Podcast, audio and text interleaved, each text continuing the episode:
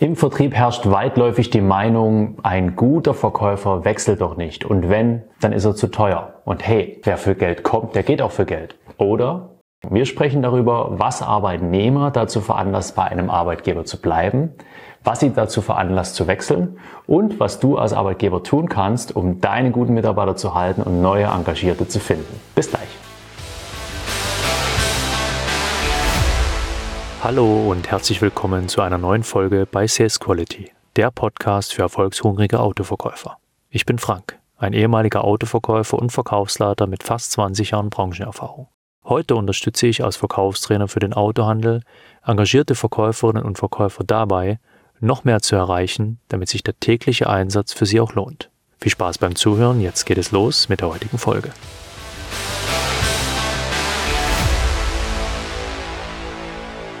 Ich möchte mit dir, mit euch darüber sprechen, über diese anfänglich schon angesprochenen Denkfehler, dass ein guter Verkäufer doch nicht wechselt dann sprechen wir auch über das Generationsthema Generation Y und Z. Was treibt die an und wie oft wechseln die den Arbeitgeber? Was hat sich hier vielleicht verändert zu den letzten 20, 30 Jahren? Und ähm, wann bleiben grundsätzlich Arbeitnehmer gern im Geschäft oder bei ihrem Arbeitgeber ihm treu? Und äh, wann sind sie bereit, den Arbeitgeber zu verlassen, auch wenn vermeintlich es ganz toll nach außen hin aussieht? Und wie und wo findest du die für dich passenden Arbeitnehmer?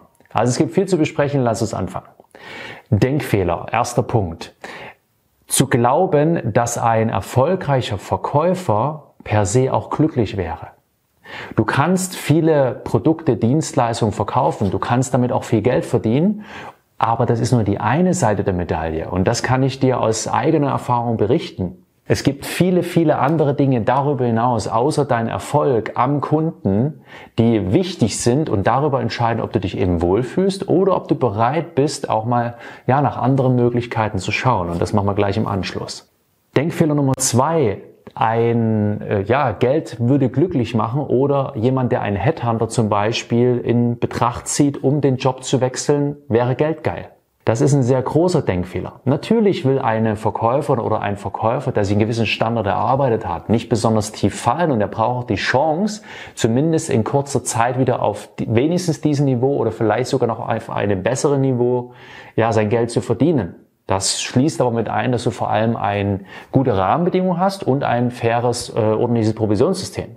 Nur jemand, der einen Headhunter in Anspruch nimmt, heißt nicht automatisch, dass derjenige geldgeil ist und gucken will, was kriegt er im Markt. Vielleicht hat er einfach gar keine Zeit, gar keine Muse und keine Kontakte, weil er so vertieft ist in seinem Geschäft, weil er seinem Arbeitgeber viele Jahre lang treu war, aber insgeheim hat er gar keine Lust mehr dort zu arbeiten. Und begibt sich jetzt auf die Suche indirekt, also beauftragt jemanden, für ihn den passenden Partner zu finden. Das hat aber nichts mit Geld zu tun.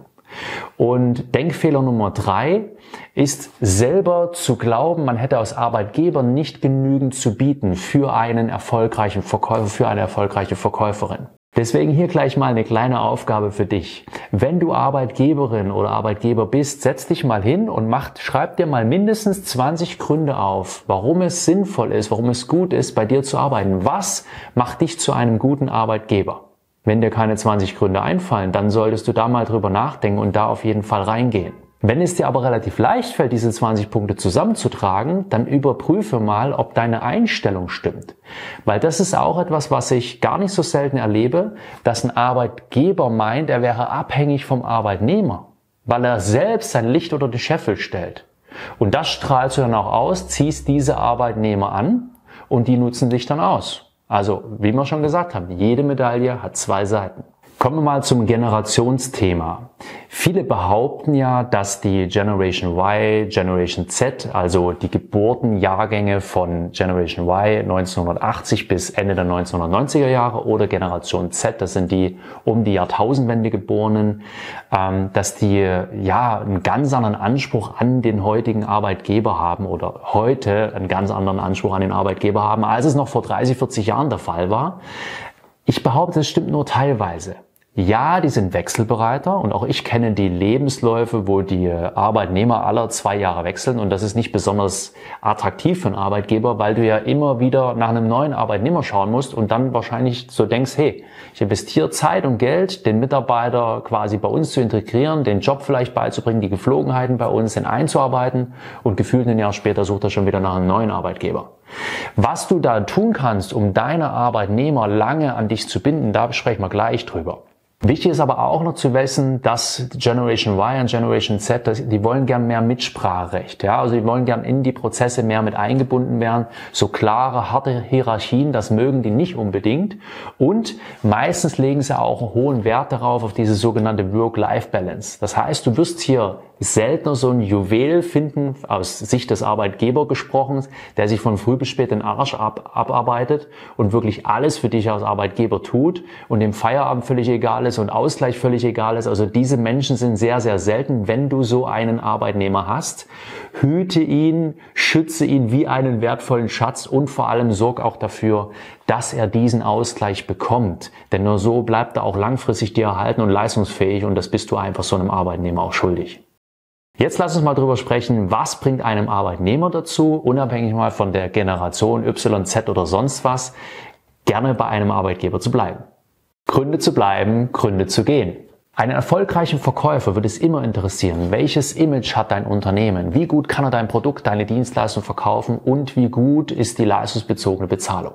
Wenn du einen Verkäufer, eine Verkäuferin im Forschungsgespräch hast, der sich nicht gut über dein Produkt, deine Dienstleistung, dein Unternehmen informiert hat, der keine tiefgreifenden Fragen zu deinem Provisionsmodell stellt, dann stell dir bitte die Frage, ob das der richtige Verkäufer für dich ist. Weil hier hast du keinen Performer, hier hast du jemanden, der einfach ja Unterschlupf und einen Platz im Trocknen sucht. Darüber hinaus gibt es aber viele weitere, mindestens genauso wertvolle und wichtige Dinge für Arbeitnehmer. Und über die möchte ich mit dir mal sprechen. Das geht damit los, wie wertschätzend gehst du mit deinem Arbeitnehmer um? Wie menschlich ist die Führung? Du musst nicht jeden Montag eine Stunde einen Kaffeeplausch mit deinem Arbeitnehmer halten, mit deinem Angestellten halten, wie das Wochenende war. Aber wenn dein Verkäufer, wenn deine Verkäuferin, wenn dein Arbeitnehmer, egal welchen Job er macht, das Gefühl hat, dass hier allein die Zahlen entscheidend sind und nicht der Mensch gesehen wird und auch nicht gesehen wird, was er jeden Tag leistet, ja, dann wird er sich schnell unwohl fühlen und nach einem neuen Arbeitgeber suchen, der ihm das bieten kann. Und das Ganze sollte nicht aufgesetzt sein. Also du solltest wirklich Interesse an deinem Arbeitnehmer haben. Gute Verkäuferinnen, gute Verkäufer wollen auch gern die Möglichkeit haben, aufzusteigen. Nicht alle, nicht allen ist das wichtig, aber wenn das jemandem wichtig ist und er sieht diese Chancen nicht und du erkennst es auch als Arbeitgeber nicht, dass deine Mitarbeiter das wichtig ist und du kannst ihm diesen Weg ebnen oder aufzeigen, dass er diese Möglichkeiten hat, wird er ebenfalls wechselbereit sein. Einem guten Verkäufer ist auch meistens sehr wichtig, dass er Freiheiten hat. Ich kenne viele gute Verkäufer, die das sehr schätzen und die das überhaupt nicht mögen, wenn mit der Lupe darauf geschaut wird, was die den ganzen Tag machen, obwohl die ihre Zahlen bringen. Wenn deine Verkäuferin, wenn dein Verkäufer erfolgreich arbeitet, stell nicht jeden Tag die Minute, jede Minute am Tag die Frage, wie macht er das, macht er das korrekt und guck nochmal, dass er das ein oder andere noch mehr rausholen kann. Ja, geh in Austausch. Interessier dich dafür, wie, ist, wie wird der Tag gestaltet, wie schafft er die Ergebnisse, aber lass ihm und ihr entsprechende Freiheiten, den Tag zu gestalten. Das ist diesen Persönlichkeiten sehr, sehr wichtig. Gerade Huntern, also Jäger, die auf die Jagd gehen, die wollen nicht irgendwie lange Reports abgeben oder sonst was. Dann ist auch wichtig, wie ist die eigene Einschätzung der Leistung. Schau, das ist auch etwas, was ich ähm, relativ häufig beobachte. Gute Verkäufer und Verkäufer, die ihre Leistung als viel zu gering einschätzen oder die die Sorge haben, dass sie das woanders nicht bringen könnten. Oder die einfach nicht die Möglichkeit sehen, ihr Potenzial, was sie in sich selber sehen, entfalten lassen zu können. Also wenn Sie zum Beispiel sehen, hey, das ist ein toller Arbeitgeber, aber der hat einfach zum Beispiel jetzt die Automarke nicht, die ein höheres, höheres Volumen, ja, ermöglicht. Einfach, einfach weil diese Marke im Markt nicht so stark vertreten ist, nicht so gutes Image hat, dann ist das auch ein Grund, um wechselbereit zu sein. Du kannst bei der einen Sache kannst du was tun für den Arbeitnehmer, auf der anderen Seite kannst du wenig tun für den Arbeitnehmer, aber geht ins Gespräch miteinander und findet raus, was ist deinem Arbeitnehmer wichtig und was kannst du ihm, ohne dich zu verbiegen, ja, also dein, dein Arbeitsplatz ist ja auch etwas wert, was kannst du ihm geben, damit er sich wohlfühlt und eine Zukunftsperspektive bei dir sieht. Weitere wichtige Punkte sind, wie attraktiv ist der Arbeitsplatz? Also hast du einen schönen Arbeitsplatz? Hast du alles, was du brauchst, um arbeiten zu können? Oder hast du ein veraltetes EDV-System? Hast du, hast du eine schreckliche Arbeitsumgebung? Oder macht es Spaß, ins Geschäft zu kommen? Wichtig ist auch, ja, die Beziehung zu den Kollegen. Kommst du gut mit, kommt der Arbeitnehmer gut mit den anderen Kollegen klar? Das zum Beispiel ist auch eine Bindung ans Unternehmen. Wenn ihr ein gutes Klima habt und die sich alle gut verstehen, musst du nicht mal reingehen und sagen, hey, die quatschen ja schon wieder miteinander, die lachen zu viel und so weiter. Wenn das überhand nimmt, ja. Aber lass ein bisschen gehen. Das sind Menschen, die bei dir arbeiten. Und wenn sich der Mensch wohlfühlt, auch in seinem Umfeld mit seinen Kollegen, dann ist er eher nicht wechselbereit oder bereit dafür abgeworben zu werden. Wichtig sind aber auch Dinge, die du nicht beeinflussen kannst, wie zum Beispiel ein kürzerer Arbeitsweg oder bessere Arbeitszeiten. Bessere Arbeitszeiten kannst du beeinflussen und nicht jeder Verkäufer heute ist bereit, mehr 60, 70, 80 Stunden die Woche zu arbeiten. Das ist einfach so. Damit müssen wir als Arbeitgeber leben. Aber wenn die in den, ich sag mal, 40, 45, vielleicht 50 Stunden noch, wenn die da einen guten Job machen, dann lass sie ihren Feierabend genießen und dann lass sie auch abschalten und gängel sie nicht noch im Feierabend. Und ein kurzer Arbeitsweg, es kann sein, dass deinem Arbeitnehmer bisher das relativ egal war, aber jetzt hat er vielleicht Familie und hat auch das Interesse, mal ein bisschen am Familienleben teilnehmen zu können, sein Kind abends ins Bett zu bringen oder mal einen Samstag zu haben, wo er Zeit hat, einfach mit der Familie zu sein. Und wenn du das deinem Arbeitnehmer nicht ermöglichen kannst, weil er immer sechs Tage die Woche mal locht und immer, ich sage jetzt mal, von früh acht bis abends acht, dann ist das auch ein Grund, wo er vielleicht über einen Wechsel nachdenkt. Wie und wo findest du also nun engagierte neue Mitarbeiter? Fünf Tipps. Tipp Nummer eins. Anzeigen funktionieren immer noch. Aber natürlich nicht analog im Print, sondern digital. Und hier solltest du schauen, welche, welche Anbieter passen zu dir und deinem Unternehmen. Wer tummelt sich hier und wie sind diese Anzeigen aufgebaut? Wo kannst du also punkten? Ich habe für mich so einen Anbieter gefunden, so eine Plattform gefunden, wo ich gemerkt habe, das passt zu dem, was ich suche. Hier werden Arbeitnehmer suchen, also für die Stelle, die ich ausgeschrieben habe, eine Stelle im Backoffice ausgeschrieben. Und ich hatte innerhalb von zehn Tagen 15 Bewerber und habe vier mit vieren davon ein Gespräch geführt und habe eine eingestellt. Wir haben heute Sonntag, wie ich das Video aufnehme, und morgen beginnt die neue Mitarbeiterin. Da freue ich mich schon sehr drauf. Tipp Nummer zwei, wie gestaltest du deine Anzeigen? Das ist ein wichtiger Punkt. Denn das ist ähm, ein großer Fehler, den ich immer wieder beobachte und den kannst du aber nutzen mit dem mit Schauen des Videos jetzt oder wenn dir das selber auch schon aufgefallen ist. Die meisten Unternehmen sprechen erstmal nur von sich, wie toll sie sind. Ja, und natürlich interessiert einen Arbeitnehmer auch, wie sicher ist der Job dort, wie groß seid ihr, was macht ihr konkret, das ist alles wichtig. Aber erstmal geht es um den Arbeitnehmer. Du bewirbst dich hier um einen Arbeitnehmer. Es ist noch nicht so, dass der, dass der Arbeitnehmer bei dir und sich dann bei dir bewirbt sondern du bewirbst erstmal, du machst erstmal Werbung für dein Unternehmen, für das, was du zu bieten hast. Also stelle das in den Fokus. Was hast du für den Arbeitnehmer zu bieten? Warum macht es Sinn, bei dir zu arbeiten? Warum macht es Freude, bei dir zu arbeiten? Wie kann er erfolgreich bei dir arbeiten? Was sind die Tätigkeiten? Und erst dann sprich darüber, was macht euch aus? Und was sind deine Erwartungen an den Arbeitnehmer? Das solltest du ganz am Schluss stellen. Tipp Nummer drei, aktiv sein. Geh selber raus und bevor du rausgehst und bewusst, also wirklich live mal nach neuen Mitarbeitern suchst, mach dir mal Gedanken darüber, in welchen Branchen, gerade beim Thema Verkauf, sind ja häufig Quereinsteiger, die in, irgendwo in einem Unternehmen anfangen, wo hast du, welche Branchen haben weniger zu bieten als du? Autohandel zum Beispiel versus Möbelhandel. Im Möbelhandel musst du auch verkaufen können, zumindest wenn du ein guter Verkäufer bist. Aber ähm, ich habe da viele erlebt und ich habe auch damals einen im Möbelhandel gefunden, der war ein super Verkäufer und hat bei uns dann auch super Autos verkauft. Die haben mir bestätigt, dass ihnen das Tageslicht fehlt. Tageslicht und echter Sauerstoff. Die haben auch eine vernünftige Bezahlung. Die haben aber meistens keinen Dienstwagen, was im Autohaus meistens on the top noch dazu kommt. Aber sie könnten quasi ihre Fähigkeiten zu verkaufen, Kommunikation mit Kunden, erklärungsbedürftige Produkte vielleicht, gerade wenn du zum Beispiel ein Küchenverkäufer bist, das kannst du in den Autohandel implementieren. Aber du hast die Freiheit, du hast Tageslicht, du hast Sauerstoff und du hast eben auch wieder mit Menschen zu tun und kannst das tun, was du liebst.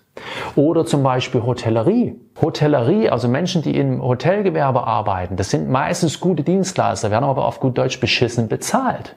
Also mach dir mal Gedanken, für welche Berufsgruppen, wo gibt's gewisse Parallelitäten, also wo, wo kannst du dir vorstellen, dass er oder sie den Job bei dir im Autohaus zum Beispiel auch machen kann und was hast du als Arbeitgeber aber darüber hinaus zu bieten, was diese ja zum Wechseln animieren könnte. Der dritte Punkt, clever sein. Sei dort, wo deine künftigen Mitarbeiter sind, im Social Media. Und das klingt so abgedroschen. Aber ich kenne so viele Unternehmen, die einfach so die Fitnessstudio-Mentalität haben. Die Unternehmen Social Media anmelden und nicht hingehen. Die gehen einfach nicht hin. Und wie sieht denn das für einen Arbeitnehmer aus, wenn du sagst, hey, wir sind ein tolles, erfolgreiches Unternehmen, bei uns kannst du arbeiten, das macht Spaß und so weiter und so fort. Und dann sehen die, ah, okay, letzte Post vor drei Jahren, irgendein Auto im Hinterhof fotografiert, drei Posts, nicht wirklich weiterverfolgt. Hm. Sind die modern? Gehen die mit der Zeit? Sind die frisch? Macht es Spaß, dort zu arbeiten? Oder ist es eher ein Unternehmen, was bald ja, über den Jordan geht, nicht lange überleben wird? Also es ist auch wichtig, was strahlt ihr hier als Unternehmen aus? Ne? Also sei dort, wo dein, wo dein künftiger Mitarbeiter ist und sei auch dort attraktiv vertreten. Tipp Nummer 5, Headhunter. Hier gibt es ganz unterschiedliche Betrachtungsweisen. Es gibt Unternehmen, sehr große, erfolgreiche Unternehmen, die setzen nur auf Headhunter, weil die einfach sagen, nee, eine Stellenanzeige kostet auch Geld, Hirnschmalz, das zu investieren und so weiter. Ein guter Headhunter kommt ins Unternehmen, fragt, was ist Ihnen wichtig, worauf legen Sie Wert? Der findet auch raus, was seid ihr für ein Arbeitgeber und findet dann den passenden Deckel zu eurem Topf. Und ein guter Headhunter sorgt auch dafür, dass er nicht immer wieder permanenten Wechsel hat, sondern wieder engagiert wird, weil er eben dafür Sorge trägt, dass er den passenden Arbeitnehmer findet und ihr eine lange, erfolgreiche gemeinsame Arbeitsbeziehung habt. Und es gibt auch die andere Seite, die sagen, nee, wir setzen nicht auf den Headhunter, weil der kostet zu viel Geld und wer für Geld wechselt, der geht auch wieder für Geld und so weiter und so fort. Diese Headhunter gibt es vielleicht auch, aber du siehst ja schon, wenn du dich ein bisschen drüber informierst, wer ist lange am Markt, wer hat gute Kritiken bekommen, wer hat gute Feedbacks bekommen, ähm, wer gibt dir vielleicht auch den einen oder anderen Kunden, mit dem du mal telefonieren kannst und berichte über die Erfahrung mit ihm. Das ist ein Denkfehler. Ja, einmal nur zu glauben, weil einem Arbeitnehmer das wichtig ist, dass er ordentliches Geld verdient, dass er für das Geld auch wieder wechselt. Das kannst du doch alles im Vorstellungsgespräch beziehungsweise dem Headhunter mit auf den Weg geben, schon zu klären. Ja, also was hat dafür gesorgt, dass er mit dem Headhunter ins Gespräch gegangen ist? Wo ist er unzufrieden? Und dann abgleichen, kannst du ihm oder ihr das geben. Und schon sind wir wieder am Ende unserer Folge. Ich hoffe, dass ich dir Motivation und Tipps mitgeben konnte, die dir in deinem Alltag und deiner Praxis weiterhelfen. Wenn dir diese Folge gefallen hat, dann gib mir gerne eine 5-Sterne-Bewertung auf Spotify oder im Apple Podcast. Und wenn du magst, teile diese Folge mit anderen erfolgshungrigen und engagierten Kollegen. Und wenn du auf der Autobahn statt im Stadttempo zum Erfolg fahren willst und unnötige Staus vermeiden, dann lass uns darüber sprechen, wie ich dich auf die Überholspur bringen kann. In den Shownotes findest du einen Link zu www.autoverkäufer-coaching.de und alle Infos dazu. Sei clever und unbequem und gern wieder bei der nächsten Folge mit dabei.